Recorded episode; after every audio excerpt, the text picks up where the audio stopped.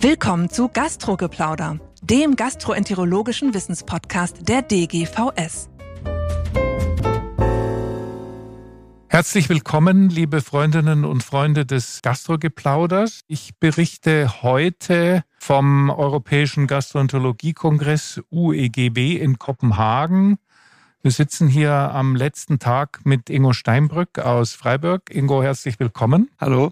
Und der Anlass ist, dass Ingo einen großen Auftritt hier hatte. Und zwar hat er eine große Studie, die er verantwortlich geführt hat, bei den Late Breaking Abstracts vorgestellt, zusammen mit einer sehr ähnlichen Studie aus Spanien. Und äh, das Thema ist für alle, die koloskopieren, durchaus relevant. Kleine Einführung, die Kaltschlingenabtragung hat sich ja in die Polypektomie kleiner Polypen ganz erfolgreich reingemogelt. Also bis 5 mm ist es etabliert. Zurzeit wird zwischen 5 und 10 mm verhandelt.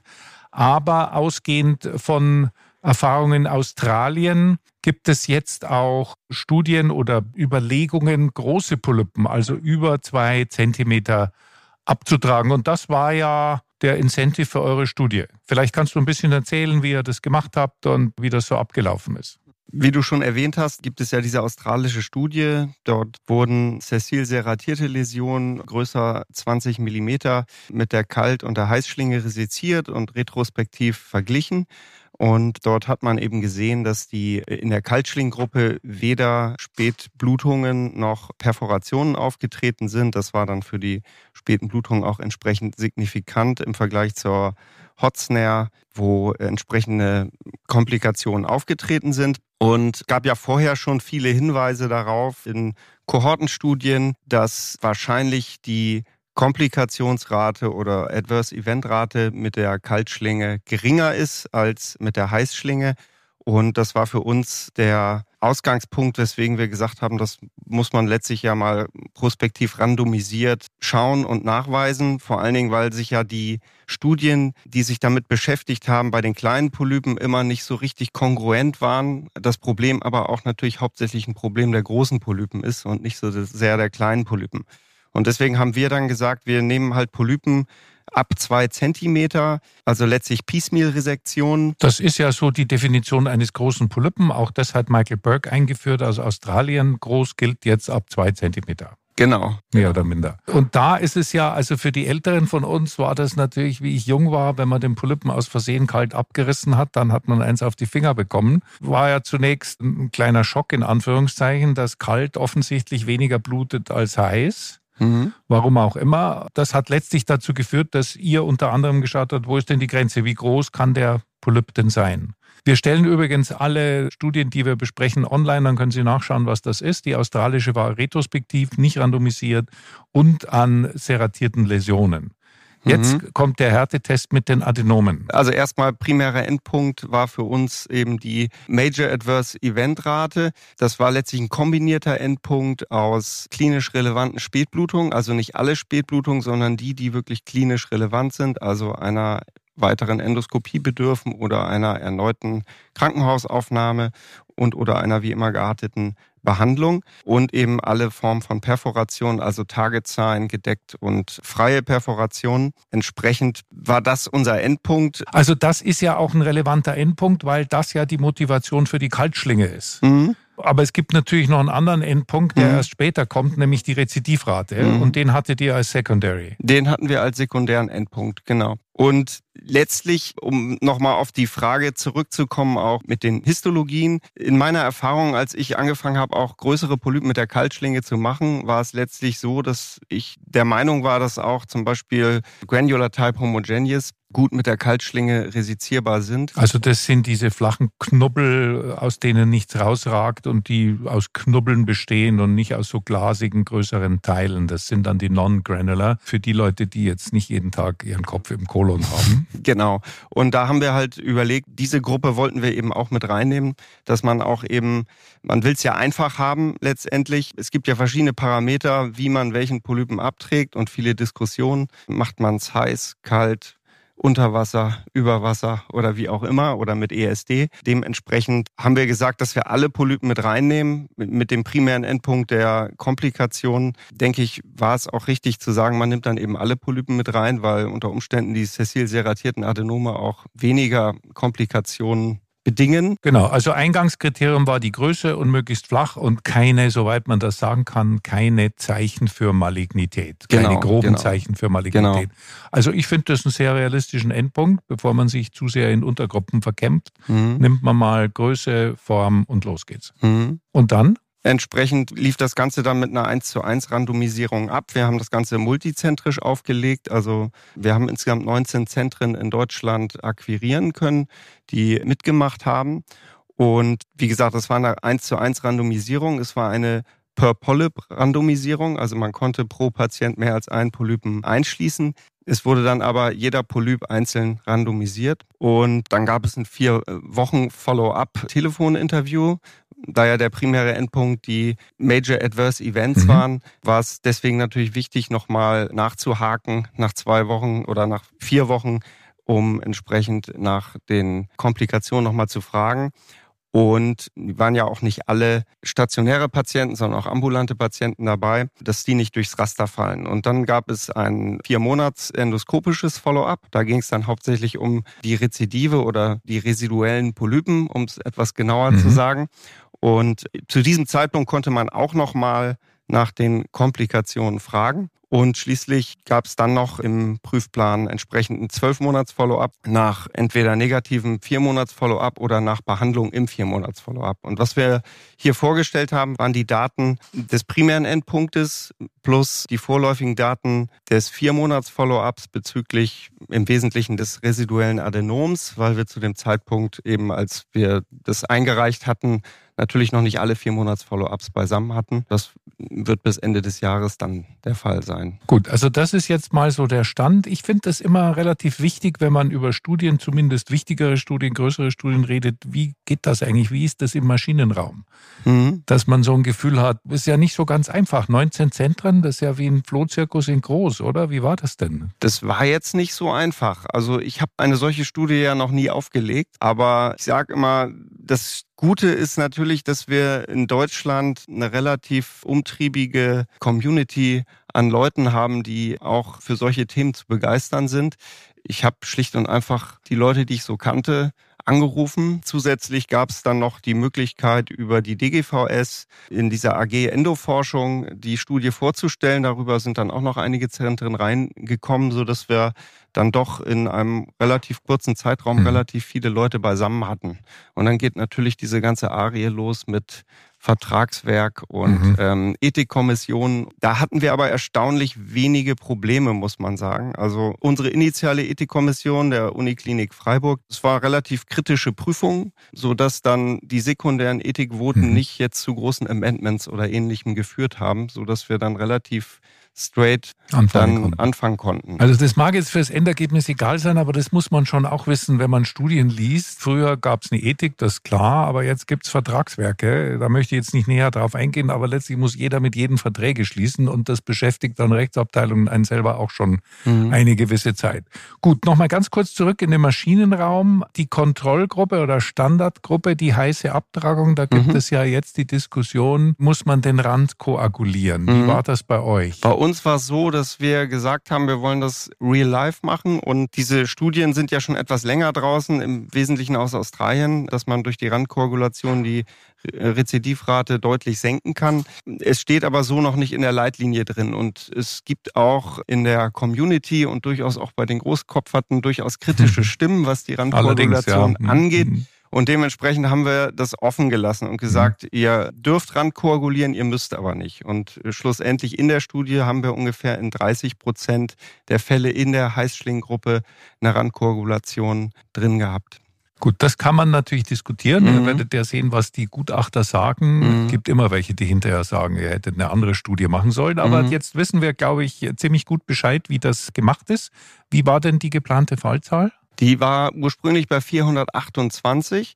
Wir hatten einen Unterschied von 8 Prozent veranschlagt bezüglich des Unterschiedes, also 2 Prozent in der Cold Snare Gruppe. Was die Komplikation betrifft. Genau. Mhm. Dann ungefähr 10 Prozent in der, in der Heißschling Gruppe. Und wir hatten dann aber auch nach Einschluss der Hälfte der geplanten Fälle plus vier Monats Follow-up eine geplante Reevaluation und ähm, eine Zwischenanalyse. Genau, eine mhm. Zwischenanalyse und konnten dann unsere Fallzahl mhm. nochmal reduzieren, weil wir dann letztlich einen Unterschied hatten, der dann eher mhm. bei sechs Prozent lag und dementsprechend konnten wir dann auch die Studie oder die Rekrutierung relativ schnell terminieren, weil wir zu dem Zeitpunkt dann schon deutlich drüber genau. waren. Das ist auch nochmal ganz, ganz wichtig für den Maschinenraum. Man kann nicht einfach so nach jeweils 50 Patienten unter den Teppich schauen und gucken, passt schon, dann hören wir jetzt auf, sondern man muss eine Zwischenanalyse vorher festlegen. Das hat mhm. Einfluss auf die Fallzahlberechnung. Also das ist auch ein ganz, ganz wichtiger Punkt. Was kam jetzt raus? Die beiden Hauptergebnisse mhm. insgesamt ja. für die Gesamtgruppe. Genau, also unser unser primärer Endpunkt, die Major Adverse Event Rate. Da hatten wir in der Tat einen hochsignifikanten Unterschied mit 1% in der Kaltschlinggruppe und 8% rund in der Heißschlinggruppe.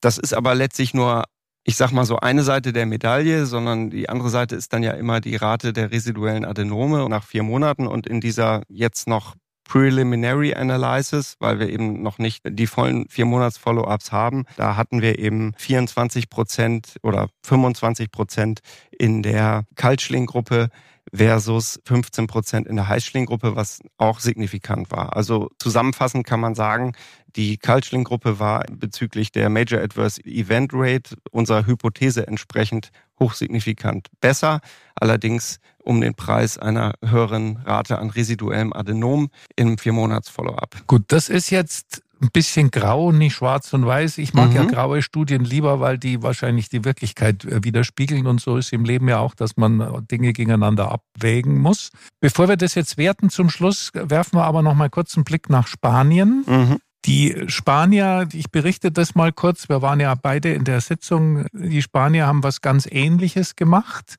Die haben auch Polypen über 20 Millimeter, ähnlich wie die Deutschen da äh, eingeschlossen und hatten aber ursprünglich eine Fallzahlberechnung von 600 und dann, jetzt kommt wieder der Maschinenraum, deswegen ist es so wichtig, haben auch eine Zwischenanalyse geplant und zwar haben sie da geschrieben, entweder nach der Hälfte der Eingeschlossenen das ist üblich oder nach zwei Jahren. Das finde ich jetzt ein bisschen, hm, ich bin kein Statistiker, aber da ist, glaube ich, ein Schwachpunkt.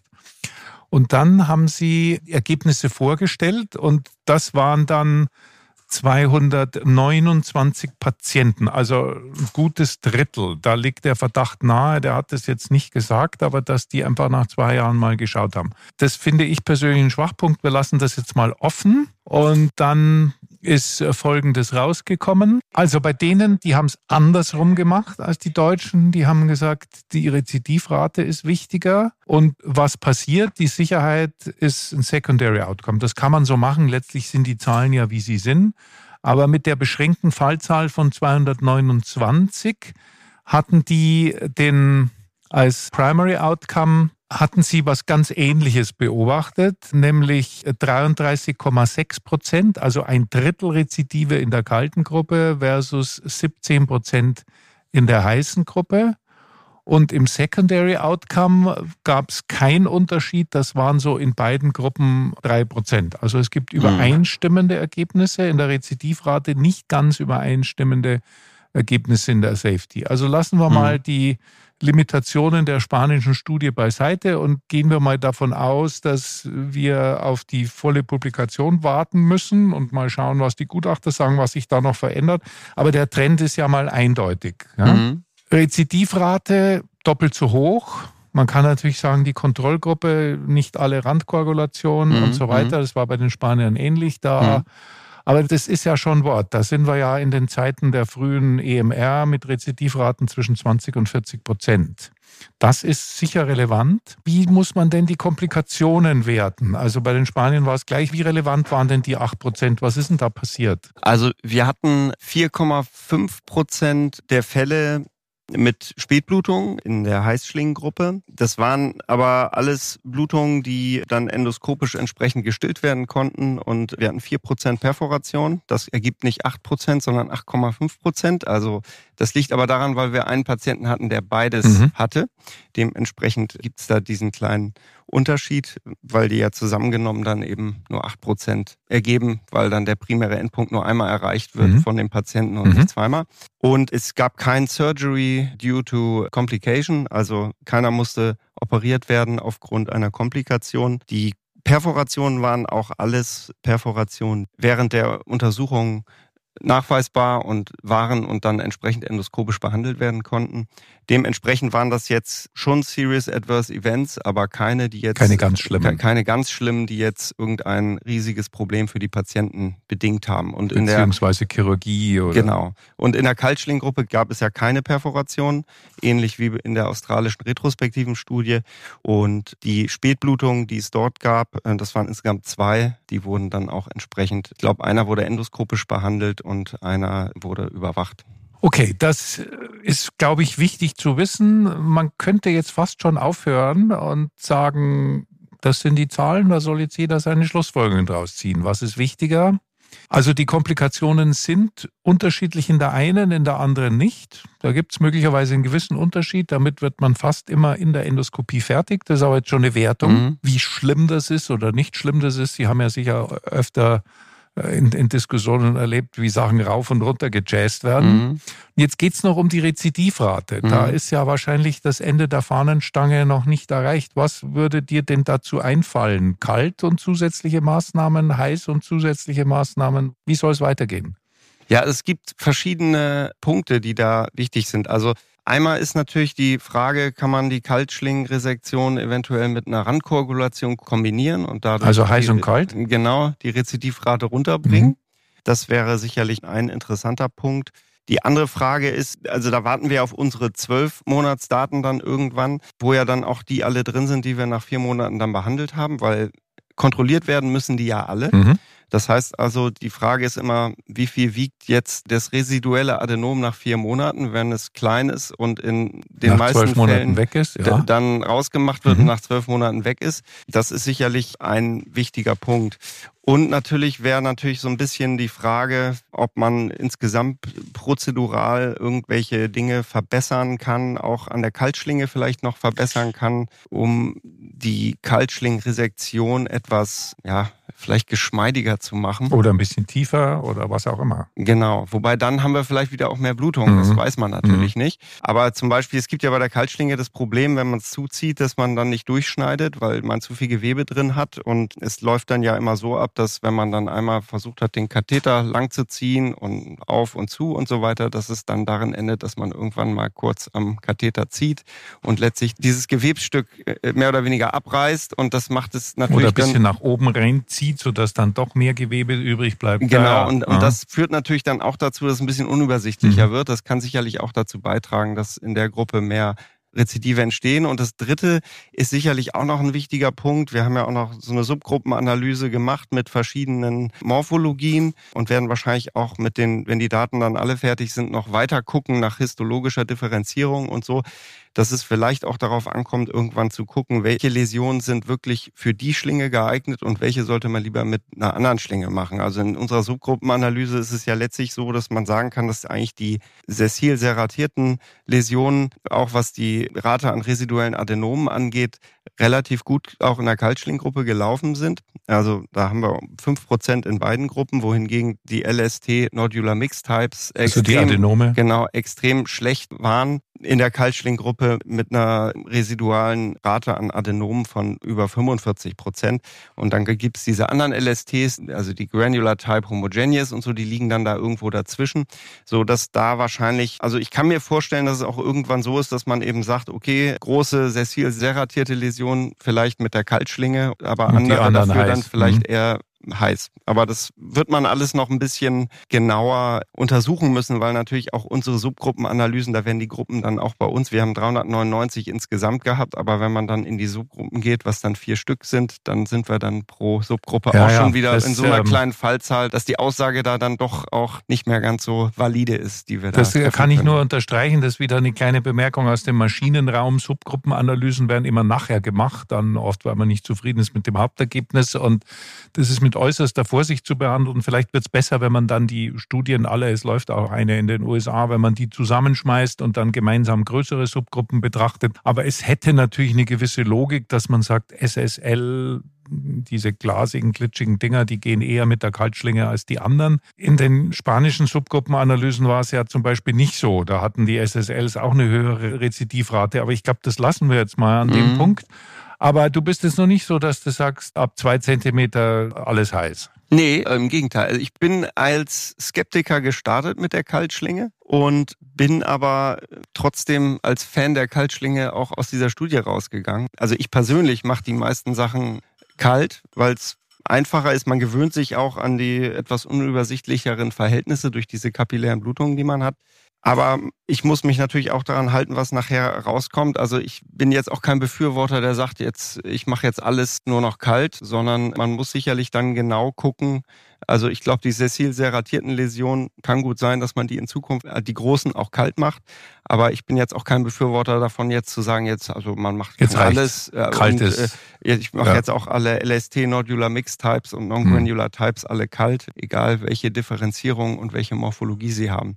Ja, das ja sicher. Es, es ginge, man könnte jetzt nur sagen, okay, aus der Studie, jetzt geht's einfach heiß weiter, weil mhm. das äh, bringt alles nichts. Okay. Eine Sache ist ja vielleicht auch noch in Zeiten der Ambulantisierung, jetzt was eher ein deutsches mhm. Thema ist, ist natürlich die Frage für die Niedergelassenen vielleicht, ist mir die Sicherheit wichtiger oder das residuelle mhm. Adenom nach vier Monaten, was dann vielleicht sowieso wegzumachen ist? Das stimmt, aber da gibt's natürlich noch eine dritte Säule. Ja. Die erste, haben wir gesagt, ist Komplikationen. Da ist es zumindest bei euch besser. Die zweite Rezidive, da ist es schlechter. Mhm. Und die dritte hängt mit der zweiten zusammen. Wie viel Follow-up muss man eigentlich machen? Ja.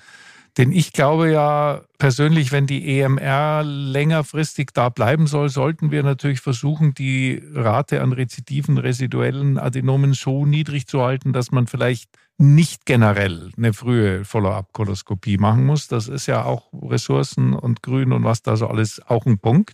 Mhm. Aber ich glaube, jeder, der zugehört hat, weiß, glaube ich, ganz gut, was da rausgekommen ist, wie differenziert das ist, wie schwierig das auch manchmal ist, mhm. sich zu überlegen, wie mache ich das. Herzlichen Glückwunsch für die Studie. Mhm. Und ich freue mich sehr, die irgendwo in einem bestimmt sehr guten Journal zu sehen. Und dann geht die Diskussion weiter. Ja. Auch Ihnen herzlichen Dank fürs Zuhören. Alles klar, Dankeschön. Das war Gastrogeplauder, der gastroenterologische Wissenspodcast der DGVS. Alle Informationen und Links zur Folge finden Sie in den Show Notes und unter dgvs.de slash podcast. Haben Sie Feedback oder Fragen zur Folge oder möchten Sie ein Thema vorschlagen, dann schreiben Sie uns an podcast.dgvs.de. Vielen Dank fürs Zuhören und bis zum nächsten Mal bei Gastrogeplauder.